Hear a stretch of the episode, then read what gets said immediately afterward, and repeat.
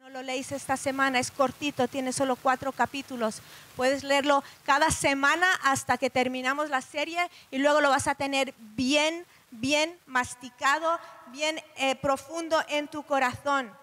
Es una carta de Pablo, tiene un tono espontáneo, cálido, personal. Como dije, es una carta cortita pero tiene todas las doctrinas cristianas en este libro. Habla acerca de la obra de Jesucristo, la justificación por fe, la segunda venida y, muchos aspectos de la santificación. Y nos habla del lado también relacional del Evangelio. Vemos cómo Pablo trata a sus adversarios, cómo trata a sus amigos. Y habla del, del misterio del sufrimiento que vamos a ver hoy. Y nos enseña cómo debemos responder en la, adversidad. Entonces, el trasfondo de Filipenses, en, el, más o menos el 51 después de Cristo, Pablo estaba en la playa de Filipos, se encuentra con una mujer que se llama Lidia, le explica el Evangelio, ella se convierte y ahí empiezan en su casa una iglesia, empiezan la iglesia de Filipenses. Y como Pablo ahí fundó esa iglesia y estuvo ahí un par de años, él se sentía muy unido a esa gente, los amaba y tenían lazos de amistad profundos. Y de 10 años después, solo 10 años después, Pablo se encuentra en una cárcel en Roma esperando su juicio ante el César está bajo arresto de baja seguridad, como, ah, como arresto domiciliario, y se, le vigila, pero él tenía bastante libertad para ver a gente, escuchar a gente, recibir a sus amigos, enseñar, predicar. Entonces, cuando la iglesia de Filipo oye de su encarcelamiento, manda a un líder de un epafrodito, va con un regalo de dinero, una ofrenda para ayudar con sus necesidades físicas. Entonces, este libro fue escrito durante una época muy difícil en la vida de Pablo. Eh, el, título, el, título de este mensaje es La esperanza ante el sufrimiento y nos muestra a nosotros realmente cómo podemos enfrentarnos a Él, cómo se enfrentó Pablo. ¿Os acordáis en la semana pasada con Enrique Bremen en el retiro? Él nos dijo que la vida es difícil, y nos hizo repetirlo, la vida es difícil. Y luego nos dijo, cuando entiendes que la vida es difícil, es más fácil, porque no vas renegando, ¿no? Entiendes que es difícil. Entonces, cuando entendemos eso, es más fácil. ¿Cómo se enfrentaba él al sufrimiento? ¿Qué actitud tomaba Pablo ante el sacrificio? ¿Qué podemos llevarnos de este pasaje hoy para nuestras vidas? Porque nosotros no queremos información, nosotros queremos transformación. Nosotros no venimos para llenar esta cabeza, venimos para transformar este corazón. ¿Qué es lo que podemos sacar de esto? ¿Qué padecía Pablo cuando escribía esta carta? Además de estar en la cárcel, tenía un futuro incierto, no sabía si lo iban a a soltar, si lo iban a matar. Físicamente estaba débil. mientras, y, no solo eso, ¿me vais a cambiar de micro? Gracias. De hecho, me estaba distrayendo un poco el ruido, pum, pum. Entonces, con el nuevo micro voy a predicar mejor. Hasta tenía problemas con los hermanos en la fe. Algunos le estaban intentando hacer la vida difícil. Él sufría también por la condición de las iglesias, por sus amigos, por sus hermanos. Él tenía muchas razones para estar enfadado y amargado, sin embargo, no lo está. No estaba enfadado, no estaba amargado. Rehusó permitir que su sufrimiento dictase su estado emocional y espiritual. ¿Cómo mantenía la, esperanza durante el sufrimiento? Vamos a, a Filipenses 1, versículo 3. Doy gracias a mi Dios siempre que me acuerdo de vosotros, orando siempre con gozo en cada una de mis oraciones por todos vosotros y por vuestra participación en el Evangelio desde el primer día hasta ahora estando convencido precisamente de esto, que el que comenzó en vosotros la buena obra, la perfeccionará hasta el día de Cristo Jesús. es justo que yo sienta esto acerca de todos vosotros, porque os llevo en mi corazón, pues tanto en mis prisiones como en la defensa y confirmación del Evangelio, todos vosotros sois participantes conmigo de la gracia. Porque Dios me es testigo de cuánto, de cuánto os añoro a todos con el entrañable amor de Jesucristo. Él empieza dando gracias. Empieza diciendo, doy gracias a mi Dios siempre que me acuerdo de vosotros. Orando siempre con gozo en cada una de mis oraciones por todos vosotros, por vuestra participación en el Evangelio desde el primer día hasta ahora. Las palabras gozo y gracias están muy ligadas. Hay una conexión entre, eh, entre los dos, entre el agradecimiento y el gozo en tu vida. Primera Tesalonicenses 5:16 dice, estar siempre gozosos. El 5:18, dad gracias en todo, porque esta es la voluntad de Dios para vosotros en Cristo Jesús. La gratitud cambia tu forma de ver la vida. Pablo usa la palabra gozo o regocijarte 14 veces en los 104 versículos del libro de Filipenses. Entonces, podemos nosotros y debemos fomentar hábitos de gratitud y de gozo en medio del sufrimiento. ¿Quieres ser una persona gozosa? Una persona que no está siempre triste, una persona llena de contentamiento ante las dificultades y el sufrimiento, empieza a dar gracias. Y Tiel lo mencionó ya. Yo dije, pues sí, esto es lo que Dios nos quiere decir hoy. Empieza a ser agradecido. Es imposible ser infeliz y agradecido a la misma vez. Imposible. Son dos cosas que no se mezclan. No puedes realmente estar agradecido a Dios por tu trabajo y odiar tu trabajo todos los días. Qué calladitos. Lo mismo pasa con tu esposo, tu esposa, tu hijo. Si estás súper agradecido, pues no lo puedes odiar. Gracias. Si empiezas a realmente darle gracias a Dios por ellos y como Él les ha hecho, es imposible permanecer crítico contra ellos. No puedes estar agradecido por tu vida y a la vez quejarte de todo lo habido y por haber. Cuando dices gracias, te liberas de ese estado perpetuo de insatisfacción y abres la puerta al gozo y contentamiento. Da igual lo que estás pasando. Tú empiezas a mirar la vida con agradecimiento. Dios te doy gracias. Hay personas a veces que dicen, yo no, yo no, yo no tengo, alguien me dijo una vez, pero es que yo no puedo pensar en nada para estar agradecido. Te tapé los ojos. ¿Qué haces? ¿Ves? Empieza por ahí. Te doy gracias a Dios, te doy gracias a Dios por mis ojos. Te doy gracias Dios porque puedo andar. Te doy gracias Dios porque puedo hablar. Te doy gracias Dios porque he escuchado el nombre de Jesucristo y mucha gente nunca lo ha escuchado. Te doy gracias Dios porque yo tengo esa seguridad de mis pecados perdonados y yo tengo el cielo, yo tengo el cielo asegurado. Es como lo que he contado aquí muchas veces, ¿no? Alguien que vino a mí y me dijo, ah, Rebeca, ora por mí que he perdido el gozo de mi salvación. He perdido el gozo de mi salvación. Dije, vale, dije, a ver, ¿tú crees en el infierno? Sí. ¿Tú crees en ese lugar separado por Dios eternamente? Sí. ¿Tú crees que es un lugar de sufrimiento eterno? Sí. ¿Tú crees que va a ser un lugar horrible? Sí. ¿Tú eres cristiano? Sí. ¿Tú vas a ir al infierno? No. Pues alégrate. Se nos olvida de qué se trata todo. Agradecimiento. Si estamos aquí hoy, tenemos mucho por, por agradecerle. El simple hecho de estar aquí.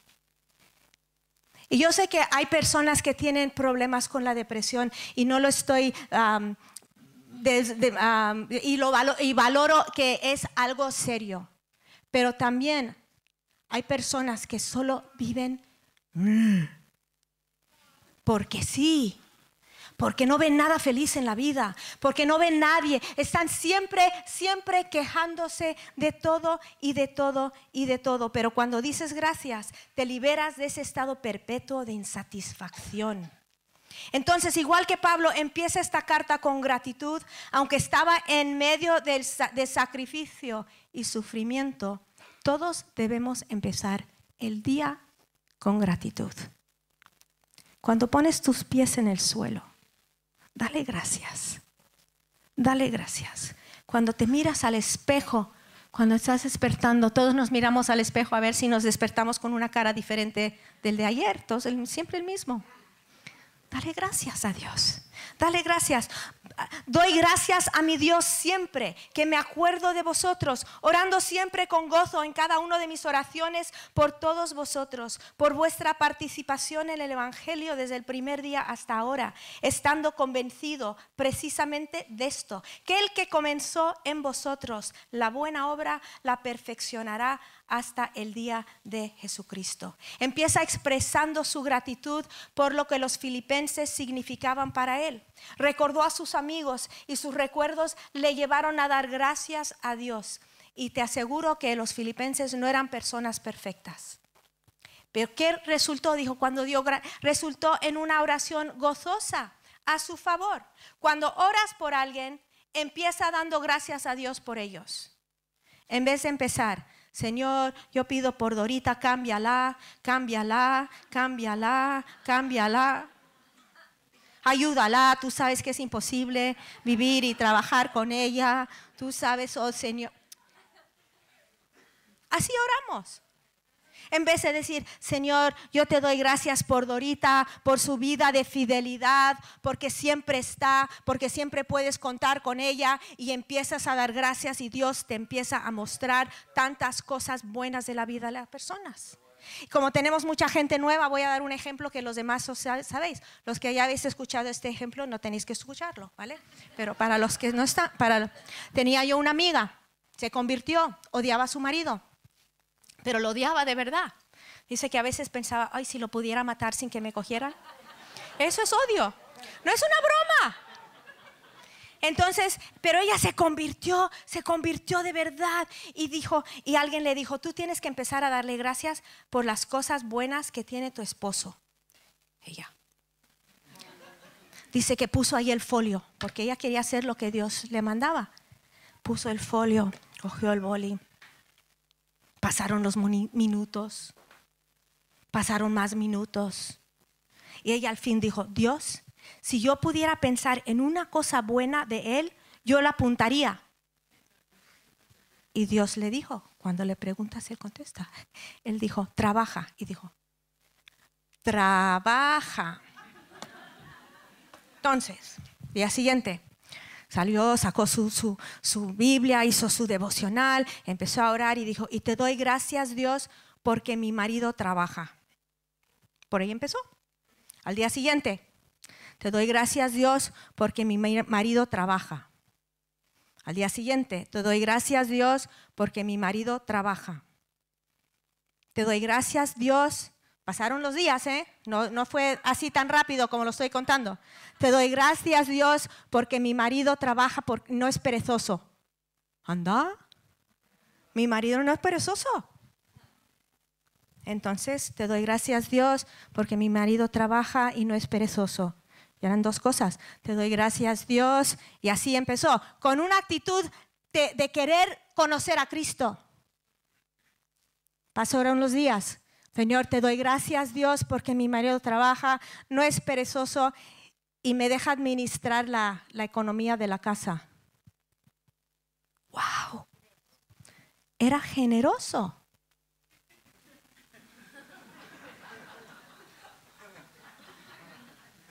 No era controlador.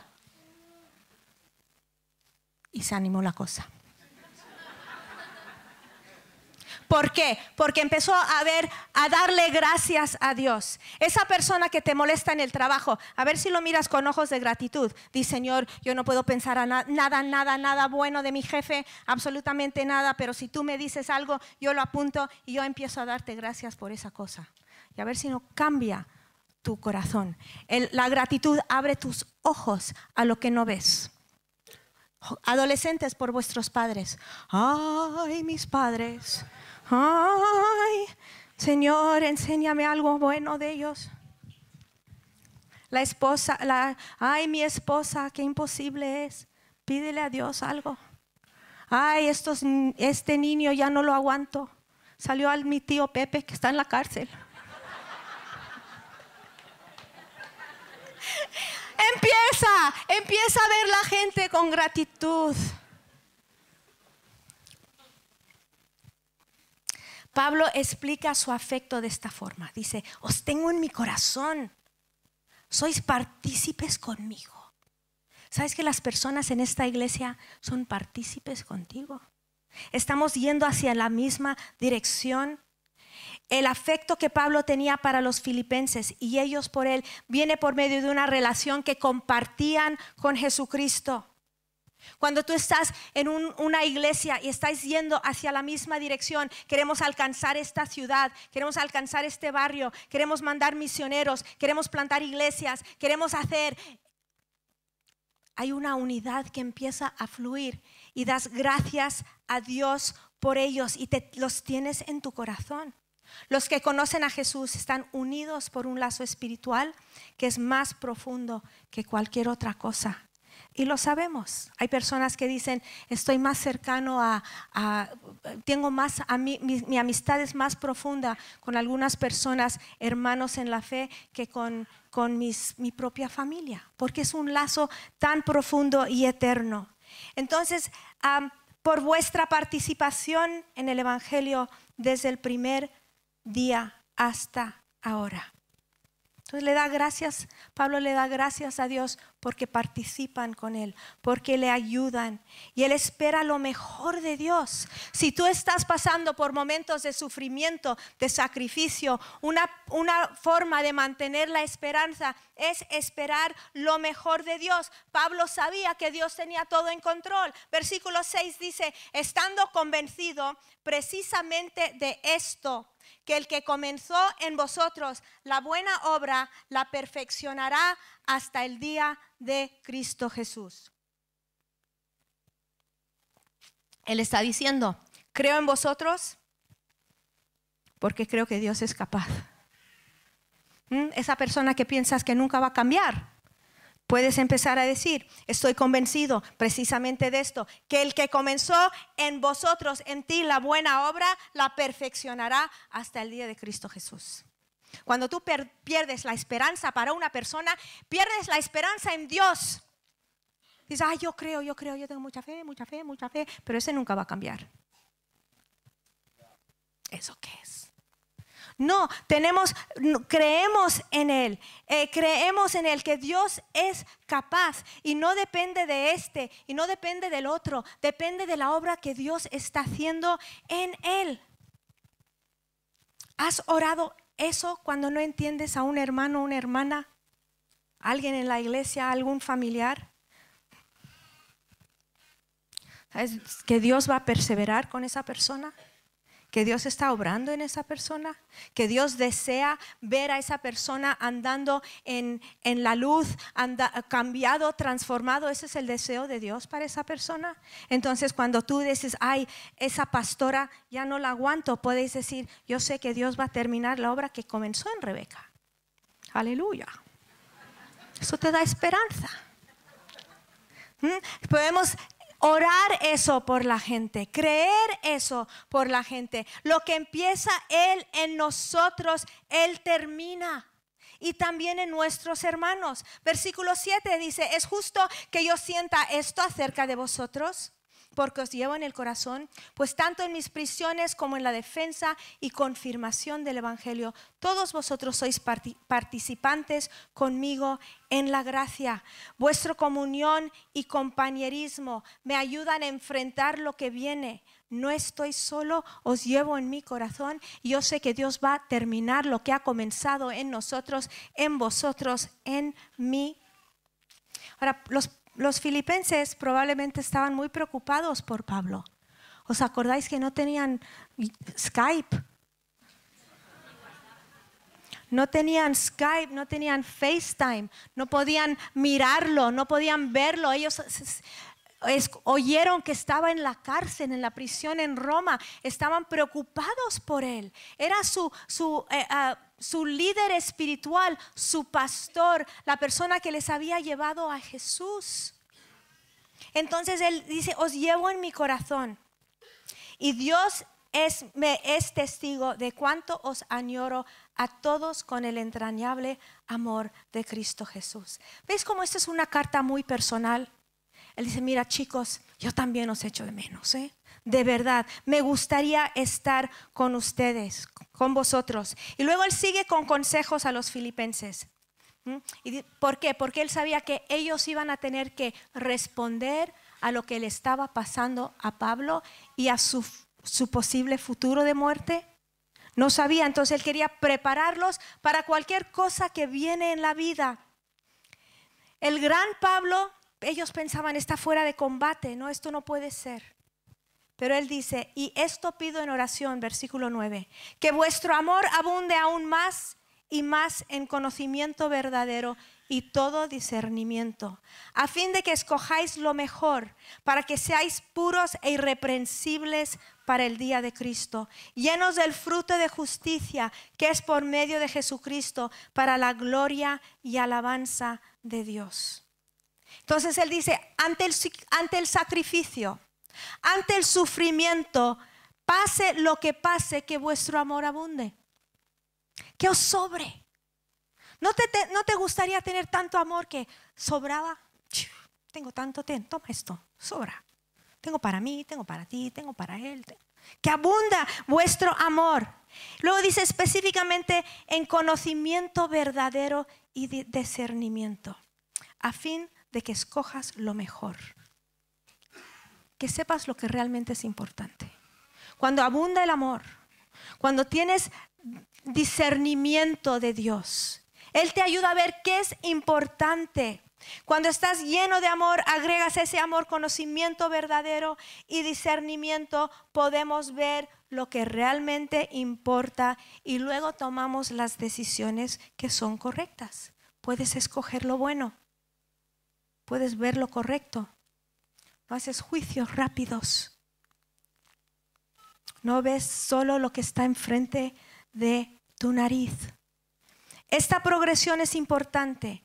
El amor, el discernimiento, el entendimiento ah, es importante para la reacción que ellos iban a tener con la situación de Pablo y para nosotros también con todas las situaciones de nuestra vida. Para que podamos reaccionar bien, para que podamos reaccionar con esperanza, Pablo quería que vieran el cuadro grande. Él quería ver lo que realmente estaba pasando. ¿No te gustaría ver lo que realmente está pasando? A veces yo digo, ¿qué está pasando? Me gustaría ver lo que realmente está pasando, el cuadro grande. Y él sigue en versículo 12, dice, y quiero que sepáis, hermanos, que las circunstancias en que me he visto han redundado en el mayor progreso del Evangelio que eso es lo que a él le importaba. Eso es por la razón por la que Pablo vivía. De tal manera que mis, que mis prisiones por la causa de Cristo se han hecho notorias en toda la guardia pretoriana y a todos los demás. Y que la mayoría de los hermanos, confiando en el Señor por causa de mis prisiones, tienen mucho más valor para hablar la palabra de Dios sin temor. Algunos a la verdad predican a Cristo aún con envidia o rivalidad, pero también otros lo hacen de buena voluntad. Estos lo hacen por amor, sabiendo que he sido designado para la defensa del Evangelio. Aquellos proclaman a Cristo por ambición personal, no con sinceridad, pensando causarme angustia en mis prisiones. Dice, entonces, ¿qué? Que de todas maneras, ya sea fingidamente o en verdad, Cristo es proclamado y en esto me regocijo, sí, y me regocijaré. ¿Qué hombre?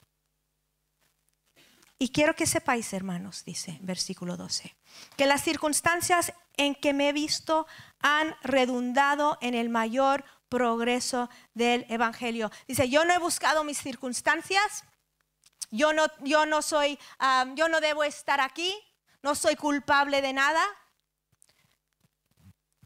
No son porque las quiero, no son estas circunstancias porque las ha pedido, pero me encuentro aquí. Y estas son las cosas buenas que han sucedido aunque estoy aquí. Dice, él aclara la situación. Dice, mis circunstancias parecen horribles. Parecen ser una victoria para el diablo.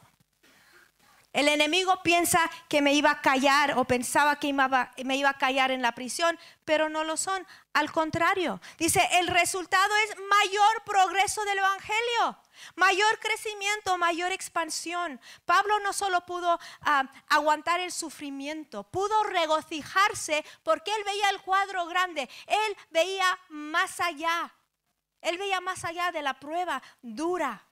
Él sabía que había, un resultado grande. Dice, todo el mundo sabe que, por qué estoy aquí. La gente lo tiene claro. Y el por qué toda, y, y el por qué también lo sabe la guardia pretoriana y han escuchado el Evangelio. La guardia pretoriana era 1660 hombres élites, escogidos de todo el imperio, el imperio romano. Entonces, estas personas eran de todas partes. Estos hombres eran lo mejor de lo mejor. ¿Sabes? Como los marines americanos, ¿no? Lo mejor de lo mejor. Y dice, y, dice, y han escuchado el Evangelio. Todos. Todos. Entonces, cuando ellos volvían a los lugares de donde venían, tenían ese mensaje del Evangelio. Las buenas nuevas están siendo llevados a sitios lejos de aquí y por personas de peso, dice.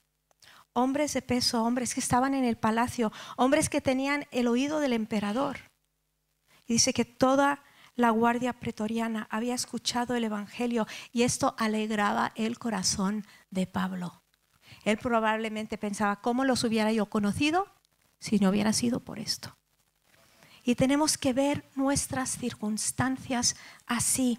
El mensaje liberador estaba siendo llevado a lugares donde antes no había sido llevado, ni donde ni Pablo nunca ah, hubiera llegado ahí. Eso era lo único que le importaba a Pablo, que el evangelio fuese impulsado. Versículo 13 de tal manera que mis prisiones por la causa de Cristo se han hecho notorias en toda la guardia pretoriana y a todos los demás, y que la mayoría de los hermanos, confiando en el Señor por causa de mis prisiones, tienen mucho más valor para hablar la palabra de Dios sin temor. Dice, el Evangelio se está expandiendo y mi encarcelamiento le ha dado fuerza y valentía a mis hermanos. No solo ha dado fruto con los incrédulos, también ha dado fruto entre los hermanos. Dice, tienen mucho más valor para hablar la palabra de Dios sin temor. ¿No has cobrado tu fuerza de alguien que lo ha estado pasando mal, pero vive en fe, en gozo? ¿Verdad? ¿No has conocido a alguien que lo ha pasado peor que tú, pero han salido resplandecientes? Y dices, si él puede, yo puedo. Si ella puede, yo puedo.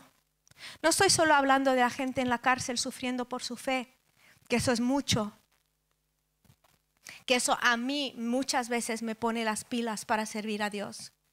Yo pienso que si alguien está en la cárcel por Jesús en China, ¿no puedo yo vivir para Él aquí en Madrid? Sin quejarme, agradecida, con gozo, creyendo lo mejor en ti que Dios va a terminar la obra que ha empezado? Claro que sí, cobramos fuerza de otras personas. Si ellos pueden, con la ayuda de Dios, yo puedo. El corazón de Pablo estaba sincronizado con la de Jesús. Notas un tono positivo de entusiasmo. Dice, mis prisiones por la causa de Cristo han sido buenas. Pablo se veía como prisionero de Cristo y él podía ver más allá de sus cadenas al fruto eterno Veía lo que Dios estaba haciendo en medio de su sufrimiento. Veía la oportunidad que Dios le daba. Lo veía como una oportunidad. ¿Tú has, te, has tenido alguna atrás en la vida y lo has visto como una oportunidad? no sé, imagínate que tienes que repetir curso, ¿no? Y dices, bueno, mira, Dios mío, esto no es lo que yo quería y tú sabes que yo soy muy inteligente, yo no sé por qué esto me ha pasado, pero estas son mis circunstancias. ¿Qué oportunidad hay? A lo mejor estabas buscando un trabajo y te has quedado en el antiguo. Has dicho, bueno, esto no es lo que quería, eso no es lo que yo me imaginaba, pero qué oportunidades hay aquí, Dios, para expandir tu evangelio y tu reino. Que veamos nuestras vidas como una oportunidad, no solo de crecimiento personal, sino de crecimiento del evangelio a nuestro alrededor. Veía lo que Dios estaba haciendo en medio de su sufrimiento y veía la oportunidad que Dios le daba. Pablo tenía todo tan claro, tan claro, que cuando otros predicaban con motivación equivocado, no le molestaba. Al contrario. Decía en versículo 15, algunos a la verdad predican a Cristo aún por envidia y rivalidad. Yo diría, así que cállalos y échalos. Pero él no dijo eso. Dijo, pero también otros lo hacen por buena voluntad. Estos lo hacen por amor, sabiendo que he sido designado para la defensa del Evangelio. Aquellos proclaman a Cristo por ambición personal, no con sinceridad, pensando causarme angustia en mis prisiones. Dice, entonces, ¿qué? Pues, ¿qué pienso? Dices, entonces estás pensando, ¿qué pienso? Pues te voy a decir que de todas maneras, ya sea fingidamente o en verdad, Cristo es proclamado y en esto me regocijo y me regocijaré. Él dice, mientras proclaman el Evangelio, mientras están predicando una buena doctrina, mientras que no están predicando cosas falsas, a mí no me molesta. Al contrario, dice, me alegro, me regocijo. Regocijarse no es decir, aleluya, Regocijarse es regocijarse, decir, qué bien, esos están predicando, esos que me odian, están predicando el Evangelio y me alegro. ¿Queremos ser así? ¿Verdad que sí? Queremos ser así. Hay muchas situaciones difíciles, hasta imposibles, representadas aquí en este lugar esta mañana. Obstáculos grandes, ¿no? que te quitan el gozo, la confianza que Dios quiere darte, que te han chupado toda la esperanza. Pero Dios quiere devolvértela esta mañana. Dios quiere que te plantes hoy. Quiere que pongas tus ojos en Jesús y en la eternidad y lo que realmente importa. Ante el sufrimiento, ¿qué vas a hacer esta mañana? Pueden pasar los de alabanza si quieren. ¿Qué vas a hacer? Mirar tu sufrimiento. Decidir vivir agradecido. Número uno, vivir agradecido. Número dos, vivir en fe, creyendo que Dios tiene todo en control y lo que empezó en ti lo va a terminar. Ver el cuadro grande. Esto es solo una época de mi vida solo una época de mi vida. Es solo hoy, es solo esta semana, es solo este año. Es solo esta época. No sabemos cuánto va a durar la época, pero sabemos que tenemos la eternidad por delante. Reconocer y confesar que Dios va a terminar la obra que ha empezado en nosotros. Y regocijarnos porque Dios está obrando. Dios está obrando. Tú puedes, tú puedes por su gracia plantarte y vivir con esperanza y valentía ante el sufrimiento y no solo aguantar, sino ver fruto. También ver fruto. Y Tiel, si quieres pasar y ayudarme a terminar este mensaje. Este es un mensaje bueno, me estáis mirando así como, ay. Pero hay esperanza en medio del sufrimiento. Y la gente que la vida no le está yendo como pensaban, Quizá tú has venido de otro país y tú decías, uy, esto no es lo que me dijeron. Dios te quiere dar esperanza.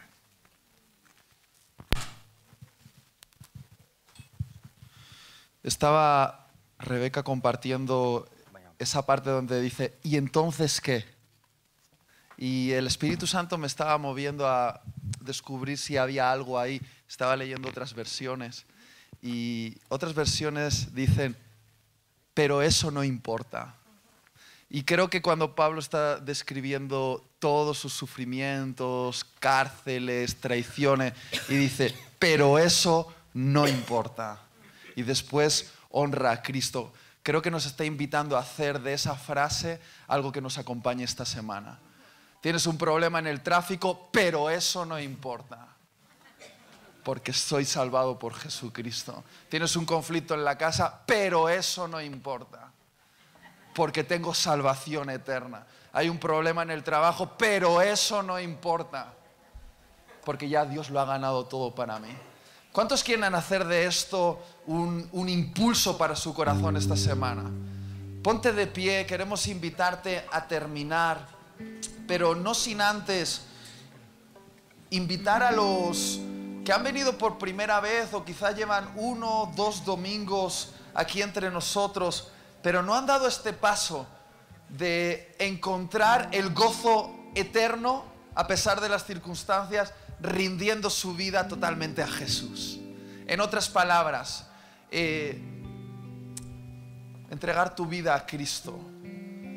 Eh, porque Pablo estaba con cadenas en la cárcel, pero él lo dice en Filipenses, en realidad yo estoy encadenado a Jesús, pero estoy encadenado por amor. Y todas estas demás cadenas no significan nada. Eso no importa. Y si quieres vivir una vida como Pablo la vivía, que a pesar de las circunstancias él se sentía el hombre más libre, pero decidió encadenarse por amor a Jesús. Y si no has hecho esto nunca y lo quieres comenzar a hacer hoy, queremos invitarte a un acto muy sencillo, pero que puede cambiar el rumbo de tu vida. Y es que levantes tu mano como un acto de entrega. No te vamos a pedir nada más pero si quieres entregarte a Jesús, encadenarte por amor a Él para siempre y no has hecho esto antes o llevabas tiempo fuera y ahora vas a regresar y dices, me he encadenado a muchas cosas, pero quiero ser libre de ellas para encadenarme por amor a Jesús. Quiero invitarte a la de tres que levantes tu mano como un acto de fe. Una, dos y tres. Levanta tu mano, veo tu mano, Dios te bendiga. Veo tu mano. ¿Hay alguien más? Veo tu mano. Veo tu mano también. ¿Hay alguien más allí? Veo tu mano. Allí arriba veo manos levantadas. Entonces, ¿qué tal si oramos juntos como comunidad esta oración? Cierra tus ojos, todos los que habéis levantado la mano, junto con la comunidad oramos. Dios, encadénanos a tu amor. Dilo más fuerte, Dios, encadénanos a tu amor. Haznos libres de las cadenas de este mundo. Las cadenas del pecado. Las cadenas del miedo. Las cadenas de las mentiras. Y encadénanos por amor a ti, que es la verdadera libertad. Te lo pedimos en el nombre de Jesús. Amén. Amén. ¿Por qué no le das un aplauso a Jesús? Y terminamos adorando a Dios. Vamos a pedir a los obreros que puedan venir aquí.